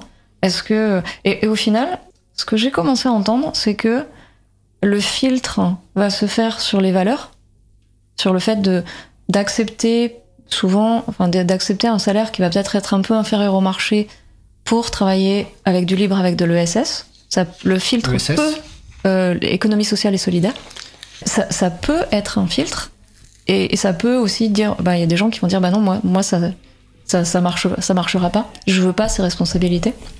Je sais, je sais pas si, bon, je, je crois qu'on n'est pas, on n'a pas forcément la même idée avec Nicolas sur euh, est-ce qu'il faut des gens spécifiques ou est-ce qu'il faut une, un cadre Ou un accueil spécifique. ou un accueil spécifique ou un cadre suffisamment euh, bien euh, conçu pour que bah, même quelqu'un qui n'y connaît rien et n'est pas possible puisse, puisse rejoindre une organisation horizontale.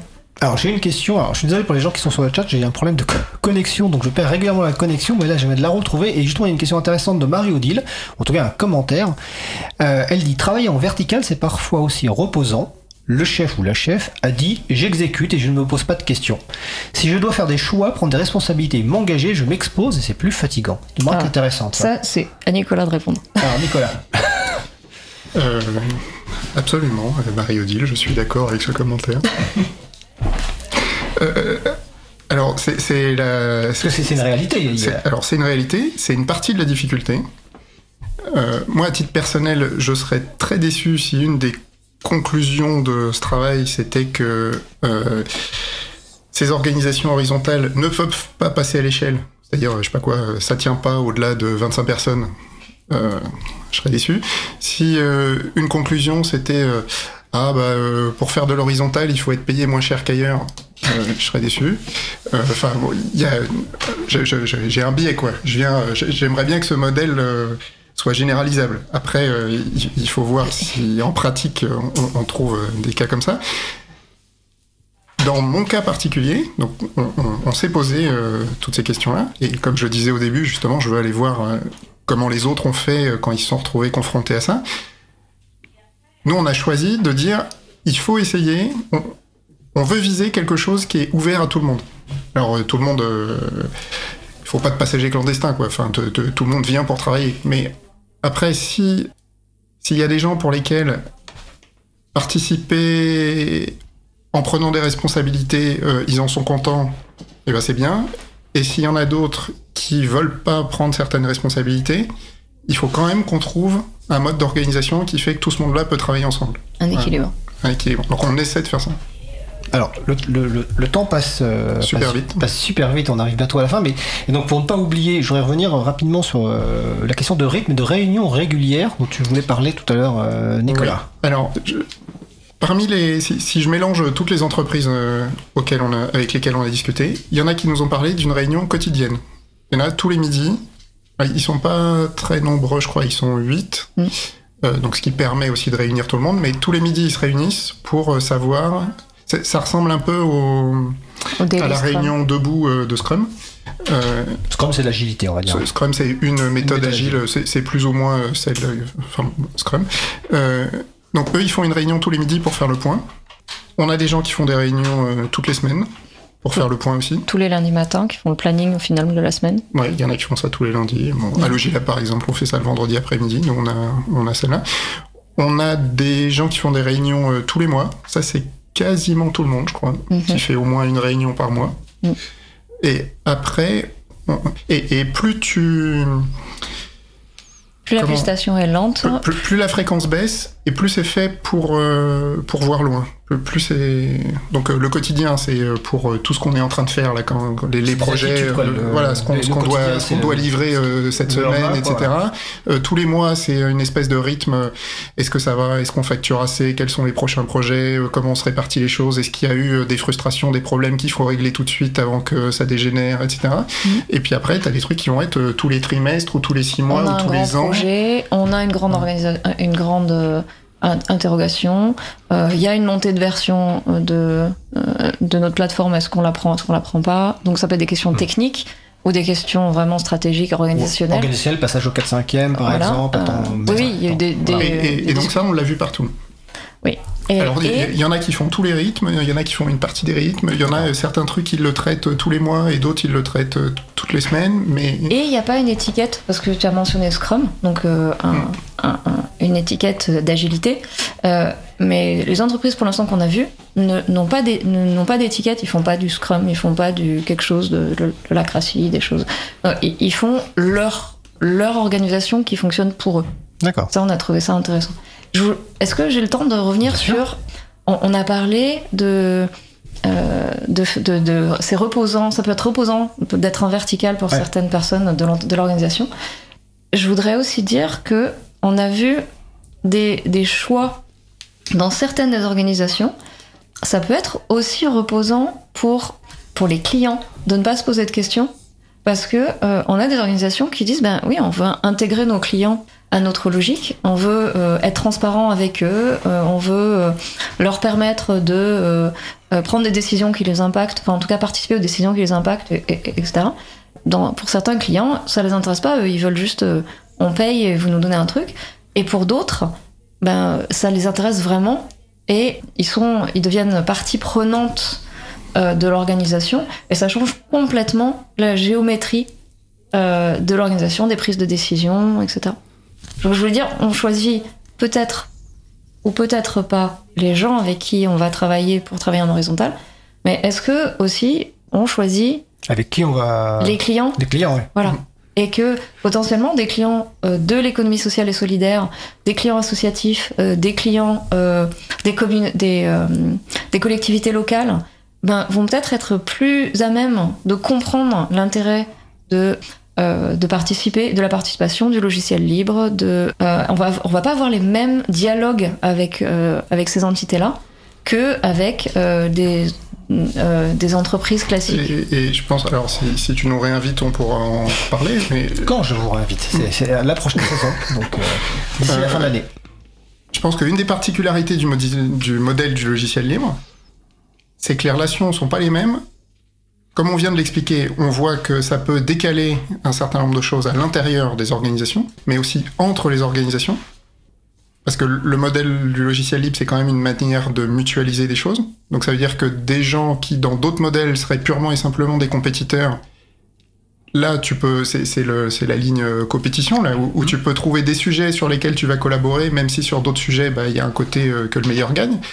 Mais, mais ça décale aussi les choses avec les clients. C'est-à-dire les clients qui auraient pu être uniquement dans une position de consommateur, quoi. C'est je vous achète un truc, je paye, et etc. Enfin, moi, je, je repense à des discussions avec des clients qui disent euh, oui, mais euh, ça, euh, en fait, c'est vous qui décidez. Je dis bah oui, c'est nous qui décidons, mais c'est parce qu'on est les seuls présents à cette réunion-là. Oui, mais moi, j'y suis pas à cette réunion-là. Oui, mais vous pouvez y venir. Ah bon? Ah, tu vois, bah oui, Oui, c'est ouvert. soit- voilà, c'est ouvert. Vous, vous pouvez, vous pouvez venir. Donc c'est- les, les- les- les positions, les postulats de départ sont pas les mêmes? Alors, peut-être que ça prend du temps parce que, parce que le modèle dominant est pas celui-là, mais peut-être peut être qu'avec suffisamment de temps, il y a un certain nombre de pratiques qui vont évoluer et, et qu'on aura plus souvent de la. Enfin, qu'il y aura plus de place pour de la coopération, quoi. Par, par exemple, le principe de la mutualisation que certaines de ces organisations appliquent, on vous avez le même besoin qu'un autre de nos clients, on vous met ensemble et vous allez payer chacun la moitié du développement parce qu'on va le faire une seule fois. Quelque chose qui est une aberration pour une société de service et qui, fonctionne et qui est en accord avec leurs valeurs. Petite question rapide avant la question de conclusion, mais de toute façon, comme vous allez revenir, vous pourrez détailler. euh, dans ce modèle-là, euh, est-ce que finalement les chances sont égales pour les personnes qui sont en présentiel? Euh, on va dire au bureau au quotidien et les personnes qui sont à distance je, je suppose, mais qu'il y a des entreprises qui ont des personnes qui sont à distance en fait. On en a qui sont 100% en télétravail. On, on a plusieurs euh, des même. entreprises qui n'ont pas de locaux. D'accord. Et qui n'en auront jamais, je cite. D'accord. C'est une histoire d'outils et c'est justement une histoire de pulsation. C'est la pulsation qui fait que euh, y a une organisation même si tout le monde est en télétravail et euh, des outils, des outils comme euh, Frama Teams, comme euh, qui permettent de, de, Des outils de collaboration. de à distance. collaboration à distance euh, pour se parler euh, de façon régulière. Et, et- et même ça renforce euh, le- fait de ne pas avoir de locaux. Ça renforce de travailler à l'écrit et ça renforce de, de formaliser les choses. Et ça les traces aussi. C'est ça. Et qui fait que euh, ensuite, euh, quand le, désavantage de pas être au même endroit, c'est qu'il y a des petites frictions qui peuvent se résoudre en disant euh, viens, on va boire un café que tu peux plus traiter de la même manière. Mais euh, un avantage, ça peut être que bah, euh, on- a tout écrit quoi. Donc Mais il y a aussi des organisations qui étaient complètement colocalisées.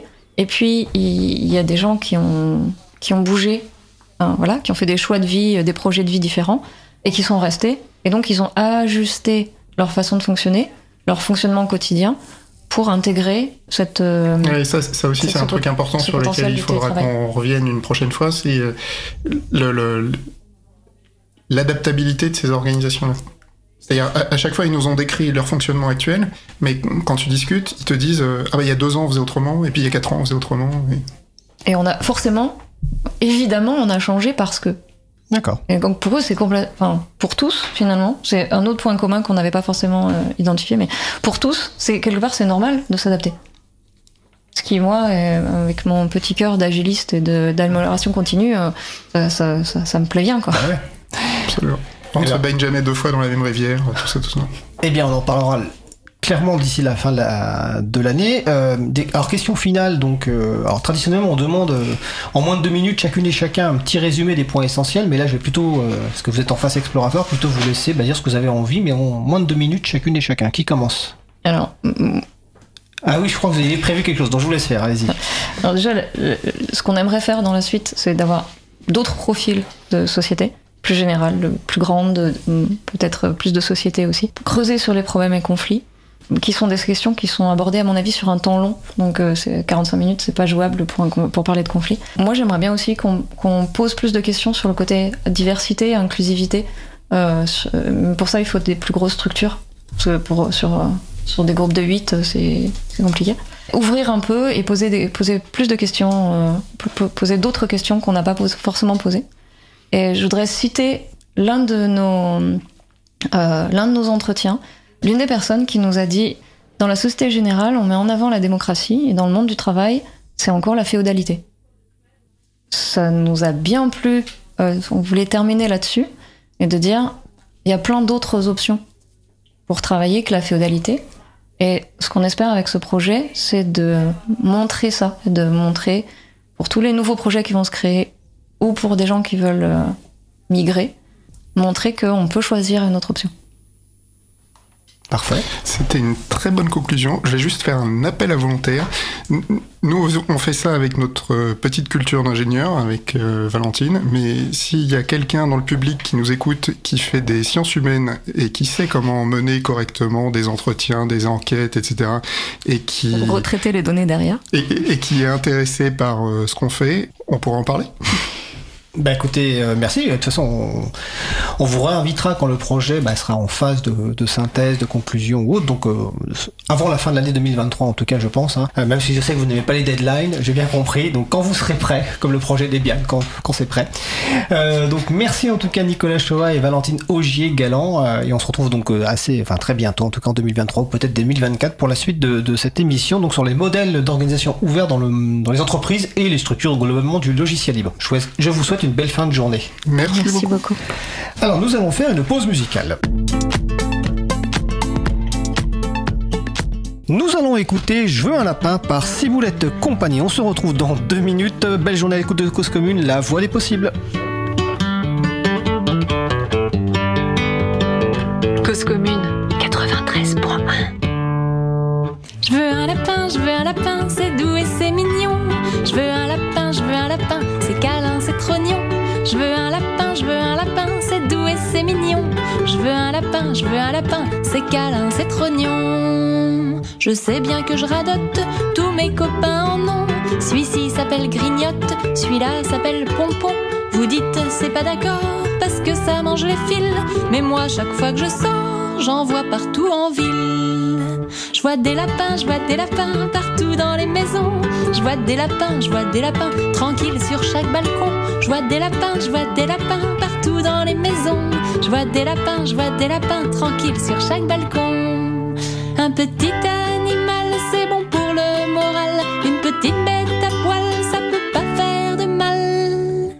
On n'a qu'à prendre un nain, vous ne le verrez même pas. Et s'il croque un voisin, je dirais qu'il est pas là. Il se fera discret et forcément gentil. Bien sûr, je m'en occuperai au moins le mercredi. Je rêve de lapin, je rêve de lapin, j'en dessine au crayon. Je rêve de lapin, je rêve de lapin, c'est ma nouvelle passion. Je rêve de lapin, je rêve de lapin, j'en dessine au crayon. Je rêve de lapin, je rêve de lapin, je m'endors sur le paillasson. Avoir un animal, c'est vraiment infernal. Parce que le plus fatigant, c'est de convaincre ses parents. Bon, j'espère que vous allez vous réveiller avec la prochaine chronique. Nous venons d'écouter Je veux un lapin par Ciboulette Compagnie, disponible sous licence libre Creative Commons Attribution. Retrouvez toutes les musiques diffusées au cours des émissions sur causecommune.fm et sur libreavoue.org. Libre à vous, libre à vous, libre à vous. L'émission de l'April sur les libertés informatiques. Chaque mardi de 15h30 à 17h sur Radio Cause Commune, puis en podcast. Nous allons passer au sujet, suivant. Vincent Canam, informaticien libriste et bénévole à l'April, nous propose des chroniques sur le thème du libre et de la sobriété énergétique. Le chapitre d'aujourd'hui est intitulé Le monde en parle. Bonjour Vincent. Bonjour Fred. Oui, alors quand on est militant du logiciel libre, on sait que notre cause n'est pas la plus connue et la plus partagée par l'ensemble de la société. C'est le but d'une émission comme la nôtre de diffuser nos idées en espérant que ça percole un peu à peu. Parfois, on regarde avec envie d'autres causes militantes qui, elles, trouvent beaucoup plus d'écho et font même l'actualité. Alors, point de jalousie dans les propos, c'est juste le constat que nous ne faisons pas souvent la une des journaux. Alors, quand le supplément Science et Santé d'un grand quotidien national, Le Monde en l'occurrence, fait son dossier principal sur un sujet pile poil dans le thème de la chronique, on ne boude pas son plaisir. On a envie de brandir l'article partout en criant « Regardez, je vous l'ai bien dit que c'était un problème important ». Parce qu'il parle de logiciel libre et de sobriété numérique Bon, euh, là j'exagère. Énergétique, excuse-moi. Oui. Bon, là j'exagère un peu je prends mes rêves pour, pour des réalités. Le sujet exact est le numérique au défi de la sobriété énergétique. Bon, on y est presque, hein, n'est-ce pas? Bon, de fait, de logiciel libre, il en tenait très peu question. On y trouve une seule mention du terme open source qui est cité comme moyen de lutter contre l'obsolescence trop rapide des machines. C'est un sujet que j'ai déjà traité dans cette chronique et je ne reviendrai pas dessus. C'est d'ailleurs l'argument numéro un pour promouvoir le logiciel libre dans le cadre de l'effort de sobriété énergétique. Ce qui est intéressant de l'article, c'est qu'il fait un état des lieux des recherches sur le sujet. Ça tombe bien en ce qui me concerne, parce que c'est un milieu que je connais mal. En fait, l'article est la restitution d'un colloque de deux jours qui a eu lieu à Lyon le 27 et 28 mars, intitulé Green Days. Ce colloque réunissait sans aucun doute un bon panel des chercheuses et chercheurs travaillant sur le sujet en France, dont je vous ai mis en référence sur le site de l'émission le lien vers son programme.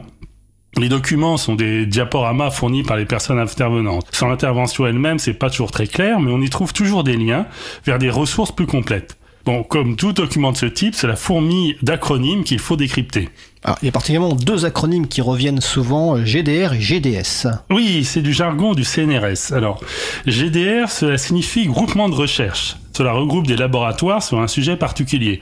Par exemple, vous avez le GDR appelé SOC2 qui anime une communauté de personnes travaillant, je cite, dans le domaine des systèmes matériels logiciels intégrés micro-nano-électroniques, système on-chip, des systèmes embarqués et des systèmes connectés. Fin de citation. Une des conférences du colloque faite par une personne de ce groupe, de l'INSA de est directement dans notre sujet puisqu'elle est intitulée Électronique, défi de la soutenabilité et opportunité du mouvement Open Hardware. Donc open hardware signifiant du matériel libre, c'est-à-dire dont les plans sont libres et donc sont plus facilement réparables. L'autre acronyme, le GDS, c'est un groupement de services. Pour ce que j'ai compris, hein, je n'ai pas réussi à trouver une définition précise, il s'agit d'un groupement plus transversal et plus multidisciplinaire qui porte sur les moyens utilisés par les laboratoires. Dans notre cas, le groupement de services très actif s'appelle EcoInfo, dont la mission est, je cite toujours, agir pour réduire les impacts, négatifs entre parenthèses, environnementaux et sociétaux d'éthique, technologie d'information, de la communication. Comme toujours, le lien est sur le site de l'émission. Tu peux citer un exemple de leur action? Oui, je vais reprendre l'exemple cité dans l'article du Monde, car il nous parle à toutes et à tous que nous soyons ou non féru techniques. Celui du poids en CO2 d'un courriel. C'est un exemple souvent repris dans les journaux, les littératures, pour illustrer les impacts du numérique. Dans un petit article court et très lisible intitulé, Tordons le cou aux discussions sur l'impact des emails, EcoInfo fait le point sur la question. En fait, la dernière estimation d'un chercheur en pointe sur le sujet, Mike Berners-Lee, fait varier le poids en CO2 de 0,03 g à 26 g. Bon, on voit que la fourchette est large. En effet, tout dépend du terminal utilisé, c'est-à-dire l'ordinateur, la tablette, pour euh, utiliser, donc pour le lire ou rédiger le courriel. Ça dépend beaucoup plus que de l'infrastructure elle-même. D'ailleurs, dans le passage le plus technique du billet, EcoInfo rappelle que ces chiffres, donc de 0,03 à 26 grammes, euh, qui sont obtenus à partir des analyses de cycle de vie, doivent être manipulés avec beaucoup de précautions quand il s'agit d'évaluer l'impact de la diminution de nos usages. Je vais pas rentrer dans le détail, c'est beaucoup plus clair sur le billet que ce que je pourrais en dire à la radio. Je finirai donc en citant la conclusion de l'article. Si parler des emails permet de déclencher une discussion sur l'impact du numérique, c'est bien, Sinon, c'est plutôt anecdotique en termes d'impact réel. Bon, comme nous sommes à la fin de la, la saison, c'est l'occasion d'en rappeler le principal enseignement. Le premier impact du numérique, c'est le matériel. L'action la plus efficace est de prolonger tant que possible la vie de nos appareils, et le logiciel libre est un précieux atout pour éviter son obsolescence. Bah écoute, euh, merci Vincent. En plus, c'est une chronique qui fait référence à la chronique de début d'émission sur le reconditionnement, en tout cas qui est en cohérence.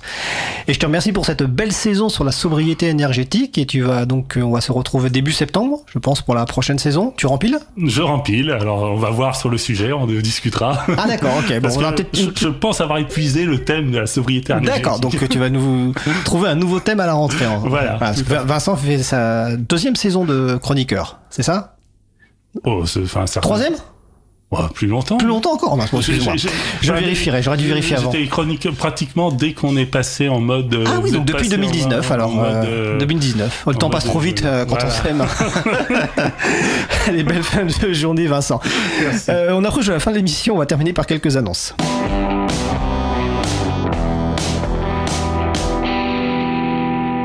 Dans les annonces, alors, euh, je vous précise tout de suite que toutes les références sont sur le site de l'émission dans libravou.org slash 178. Alors, Tor est un réseau informatique superposé, mondial et décentralisé. Cela peut peut entre autres servir à anonymiser partiellement la source d'une session de navigation web. Tor est également un navigateur web. Vous pouvez participer au réseau Tor en soutenant l'association Nos Oignons, qui à travers une vidéo présente le navigateur Tor et lance un, une campagne de soutien. Et samedi 4 juillet, dans le cadre de la dernière émission de Libre à vous, nous recevrons deux membres de l'association Nos Oignons. Euh, Matomo est un logiciel libre de mesure de statistiques web. Un livre, Matomo, l'outil web analytics libre et éthique, vient d'être publié. Donc vous retrouvez les références sur le site de l'émission. Côté OpenStreetMap, la base de données géographique libre du monde, il y a une création de la Fédération des professionnels d'OpenStreetMap. Dans les événements, Passage en scène est une rencontre consacrée au logiciel libre, au hacking et à sa culture qui se déroule tous les ans depuis 2008 au mois de juin en Ile-de-France. Prochaine édition aura lieu du 15 au 17 juillet à Choisy-le-Roi et la sera samedi 17 juin. Scénarii, une chaîne éditoriale libre pour approcher autrement la production de contenu et la collaboration, organise des rencontres Scénarii les 15 et 16 juin 2023 à Paris. Enfin, et non, pas tout à fait. Euh, Postgres, Postgres est un système de gestion de bases de données libre.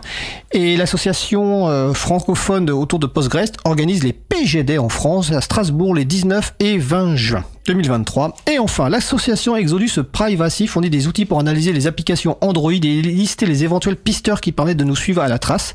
L'association vient de mettre en ligne un kit, de, un kit pédagogique smartphone et vie privée pour animer un atelier. Et vous pouvez aussi également retrouver une récente interview avec le président de l'association Exodus Privacy. Retrouvez toutes ces annonces et liens utiles sur libravou.org slash 178 et vous pouvez aussi aller sur le site de l'agenda du libre, agendadulibre.org pour trouver des événements en ligne avec les logiciels libres et où la culture libre près de chez vous. Notre émission se termine. Je remercie les personnes qui ont participé à l'émission. Isabelle Carrère, Valentine Augier-Galant, Nicolas Chauvin, Vincent Calam. Aux manettes de la régie, aujourd'hui, ma collègue Isabella. Et j'en profite aussi pour saluer Élise et Mélène qui sont en formation régie aujourd'hui. Euh, merci également aux personnes qui s'occupent de la post-production des podcasts. Samuel Aubert, Elodie Daniel Girondon, Languin, Julien Haussmann et Olivier Grieco, le directeur d'antenne de la radio. Merci également aux personnes qui découpent le podcast des émissions en podcast individuelles par sujet, notamment Quentin Gibaud, bénévole à l'April. Vous retrouverez sur notre site web libreabouin.org toutes les références utiles, ainsi que sur le site de la radio causecommune.fm. N'hésitez pas à nous faire des retours pour indiquer ce qui vous a plu, mais aussi des points d'amélioration. Vous pouvez également nous poser toutes questions, nous y répondrons directement lors d'une prochaine émission. Toutes vos remarques et questions sont les bienvenues à l'adresse contact at. Nous vous remercions d'avoir écouté l'émission. Si vous avez aimé cette émission, n'hésitez pas à en parler le plus possible autour de vous et faire, et faire connaître également la radio Cause Commune, la voix des possibles. La prochaine émission aura lieu en direct mardi 20 juin 2023 à 15h30. Notre sujet principal portera sur les jeux vidéo. Nous vous souhaitons donc passer une belle fin de journée. On se retrouve en direct mardi 20 juin et d'ici là, portez-vous bien.